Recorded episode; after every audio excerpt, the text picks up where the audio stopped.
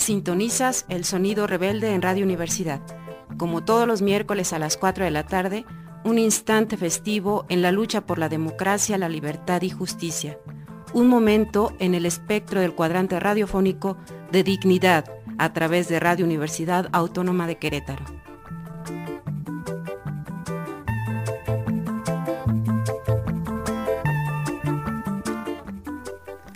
Este es El Fuego y la Palabra, Sonido Rebelde, de izquierda anticapitalista, con la sexta declaración de la Selva Lacandona y con otra forma de hacer política, este miércoles 11 de octubre del 2023, pero en el que vamos a conmemorar el 12 de octubre, Día de la Resistencia y la Dignidad de los pueblos originarios, acompañados de rolas de los folcloristas. Así que con esto comenzamos. Sale pues.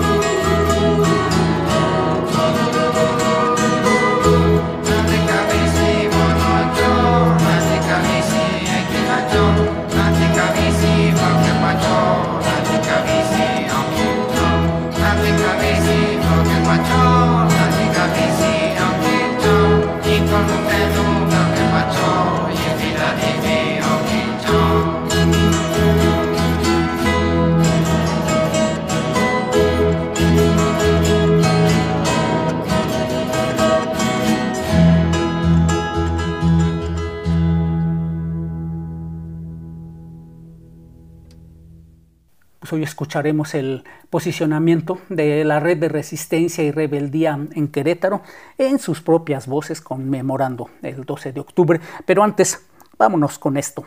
Sal pues.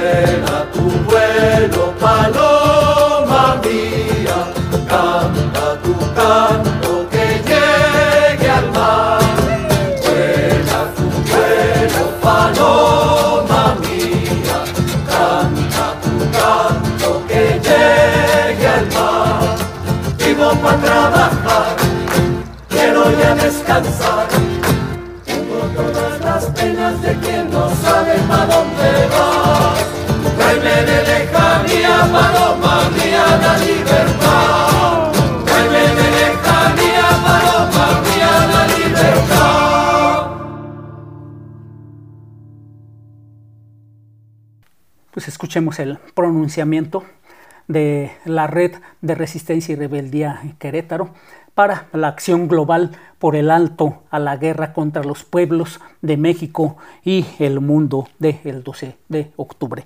Sale. El 12 de octubre de 1492, una nueva historia comenzó a escribirse, la historia de la dignidad indígena, la fuerza de determinación de los pueblos originarios aquella cultivada por más de 531 años, adquiere hoy nuevos sentidos. La resistencia anticolonial de los más primeros, la defensa de sus territorios y modos de habitar el mundo son fuente de conocimiento e inspiración en la lucha contra el capitalismo depredador y ecocida. En toda América, la historia de las luchas por la libertad y la justicia están marcadas por las resistencias de los pueblos indígenas. En México, resistieron a la guerra de conquista, fortalecieron a los ejércitos populares en la guerra de independencia, lucharon contra el imperialismo norteamericano y sus intentos expansionistas, fueron parte de la resistencia contra el imperio francés, contra la dictadura porfirista y tuvieron un papel fundamental en la guerra de revolución en los ejércitos encabezados por Villa y Zapata. Durante el régimen priista, los pueblos originarios nutrieron a los ejércitos populares y de liberación nacional. Con el alzamiento del Ejército Zapatista de Liberación Nacional el 1 de enero de 1994 y la formación del Congreso Nacional Indígena el 12 de octubre de 1996, los pueblos indígenas pasaron a la ofensiva contra la integración neoliberal y su acelerado despojo. Y como en el pasado, los pueblos indígenas resisten hoy al neodesarrollismo que intenta disfrazar el despojo de bienestar. Quienes suscribimos estas palabras hemos respondido a la convocatoria de los pueblos indígenas organizados muchas veces en acciones que se circunscriben a la solidaridad y al acompañamiento de sus luchas. Pero ellos nos han enseñado, no sin dificultades, a crecer nuestra mirada. Cada lucha conectada con otra, cada barrio, tribu, pueblo, nación que resiste es el mundo que resiste. En los espejos de la realidad de la guerra que enfrentan quienes ancestralmente cuidan y defienden la madre tierra frente al despojo y la explotación capitalista y patriarcal.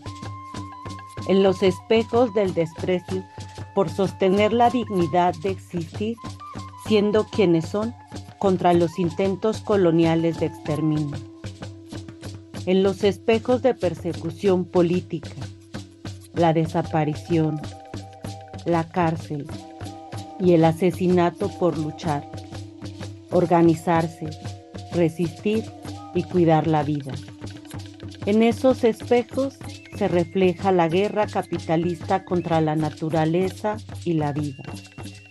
Una guerra que hoy llena de sangre todo el territorio nacional y mundial. La dimensión histórica del desafío de los pueblos zapatistas y del Congreso Nacional Indígena puede apreciarse en el sentido mismo de esta convocatoria, hacer frente a la guerra contra los pueblos de México y del mundo.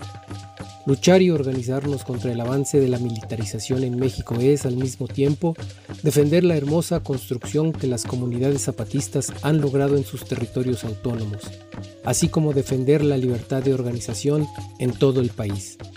Organizarnos para detener el avance y apertura de megaproyectos como el mal llamado Tren Maya, el proyecto integral Morelos o el corredor transísmico es también defender el agua, la diversidad, la comunidad, la tierra, la vida digna. A unos meses de que un sexenio más de mal gobierno termine, ante las múltiples evidencias de que mientras la hidra capitalista sea quien gobierne detrás de cualquier color, cualquier partido, el llamado de los pueblos marca un rumbo y un destino de dignidad. La guerra en México es una guerra contra la vida. Sus actores son los grupos de crimen organizado, los cuerpos represivos del Estado, formales e informales, la clase política en su conjunto, el Estado y sus instituciones que viven de la corrupción. Un narcoestado capitalista, como dicen los lasles compañeros del Congreso Nacional Indígena. Ya en 2017, los pueblos del CNI nos convocaban a desmontar el poder de arriba y reconstruirnos, ya no solo como pueblo, sino como país. Desde abajo y a la izquierda, a sumarnos en una sola organización en la que la dignidad sea nuestra palabra última y nuestra acción primera.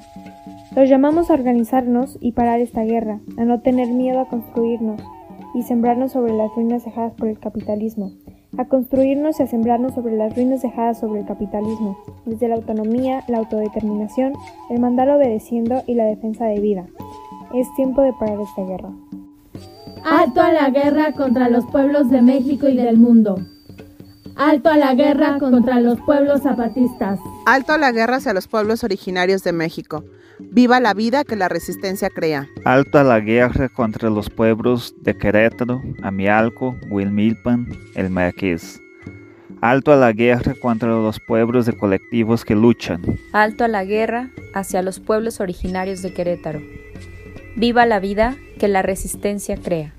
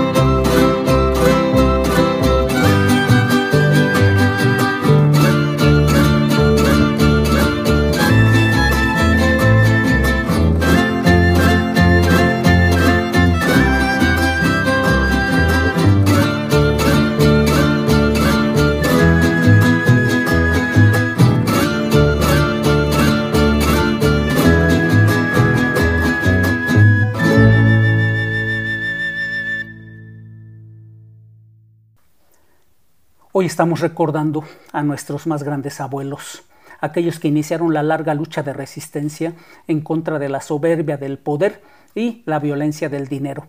Ellos, nuestros antepasados, nos enseñaron que un pueblo con vergüenza es un pueblo que no se rinde, que resiste, que es digno.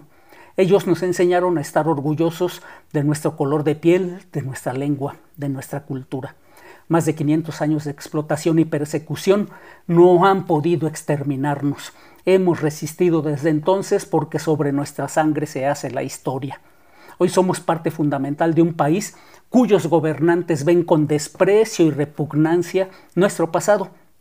Para ellos somos un estorbo, una molestia que es preciso eliminar en silencio. Su crueldad reviste ahora la forma de la caridad Busca la muerte caminos menos sonoros. Busca la oscuridad cómplice y el silencio que oculta. Ya antes han intentado exterminarnos.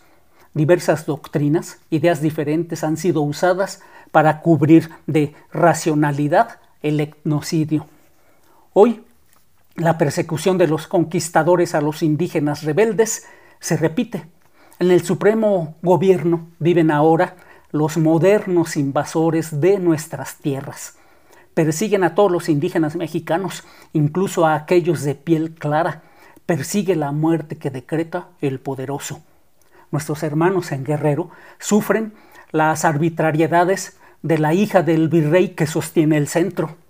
Nuestros hermanos en Tabasco padecen la imposición del dinero sucio del narcotráfico. En Veracruz, Hidalgo, Oaxaca, San Luis Potosí, Querétaro, la sangre morena es perseguida por caciques disfrazados de gobernantes. En el norte, nuestros hermanos indios pagan con muerte y pobreza el imperio de drogas y crimen que el mal gobierno edificó. En el centro del país y en Occidente, la brutalidad y el desprecio caminan ocultos en la palabra progreso. La sangre india es parte nutriente de la sangre mexicana. El color de la piel no hace al indígena, lo hace la dignidad y el siempre luchar por ser mejores. Hermanos, somos todos los que luchamos, no importa el color de la piel o el habla que aprendemos al caminar. Cuentan los más antiguos abuelos que tuvieron por regalo la palabra y el silencio para darse a conocer y para tocar el corazón del otro. Hablando y escuchando aprenden a caminar los hombres y mujeres verdaderos. Es la palabra la forma de caminarse para adentro. Es la palabra el puente para cruzar al otro lado. Silencio es lo que ofrece el poderoso a nuestro dolor para hacernos pequeños. Callados como estamos, muy solos nos quedamos. Hablando se alivia el dolor. Hablamos y nos acompañamos. El poderoso usa la palabra para imponer su imperio de silencio. Nosotros usamos la palabra para hacernos nuevos. El poderoso usa el silencio para esconder sus crímenes. Nosotros usamos el silencio para escucharnos, para tocarnos, para sabernos. En México, la guerra contra los pueblos originarios que se articulan en el Congreso Nacional Indígena es brutal. Desde 1996, año de su fundación, se cuentan por cientos el número de personas asesinadas y desaparecidas por defender los territorios y la vida. Entre enero de 2019 y octubre del 2023 hemos contabilizado a 50 compañeros y compañeras asesinadas y 6 personas desaparecidas solo de los casos de los que se tiene información. A los asesinatos y las desapariciones se suman la prisión política, tortura, secuestros, desplazamientos forzados, amenazas, difamaciones mediáticas. Hace 531 años que la palabra y el silencio del poderoso empezaron a morir. Hace 531 años que nuestra palabra y nuestro silencio empezaron a resistir, a luchar, a vivir. Hoy, 531 años después de haber comenzado, seguimos aquí. Somos más y mejores, tenemos ya muchos colores y muchas son las lenguas que hablan nuestra palabra. Hoy no hay vergüenza en nuestro corazón por el color de la piel o por el habla. Hoy decimos que somos indios como si dijéramos que somos gigantes. Hoy 531 años después de que la muerte extranjera quiso mandarnos su silencio, resistimos y hablamos. Hoy, 531 años después, vivimos. Vivan los indígenas mexicanos. Hoy, como hace 531 años, la lucha sigue.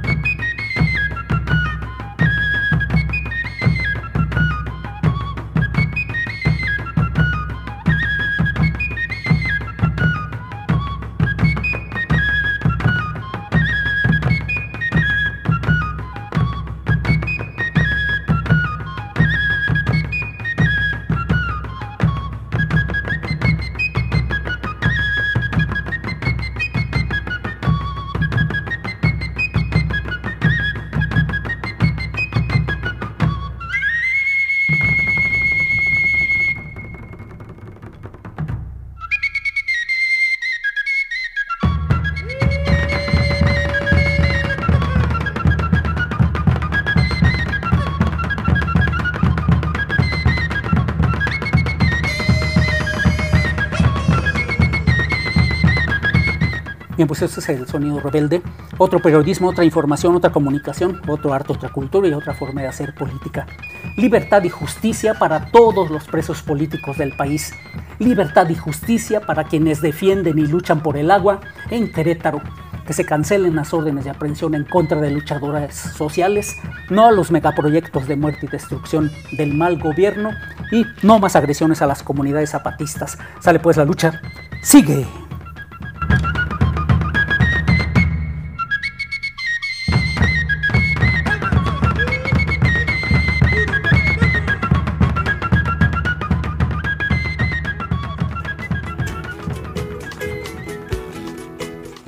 No se acaba. Falta lo que falta. Aquí el próximo miércoles a las 4 de la tarde con más resistencia, rebeldía, dignidad y los ritmos del espejo. Más rebelde.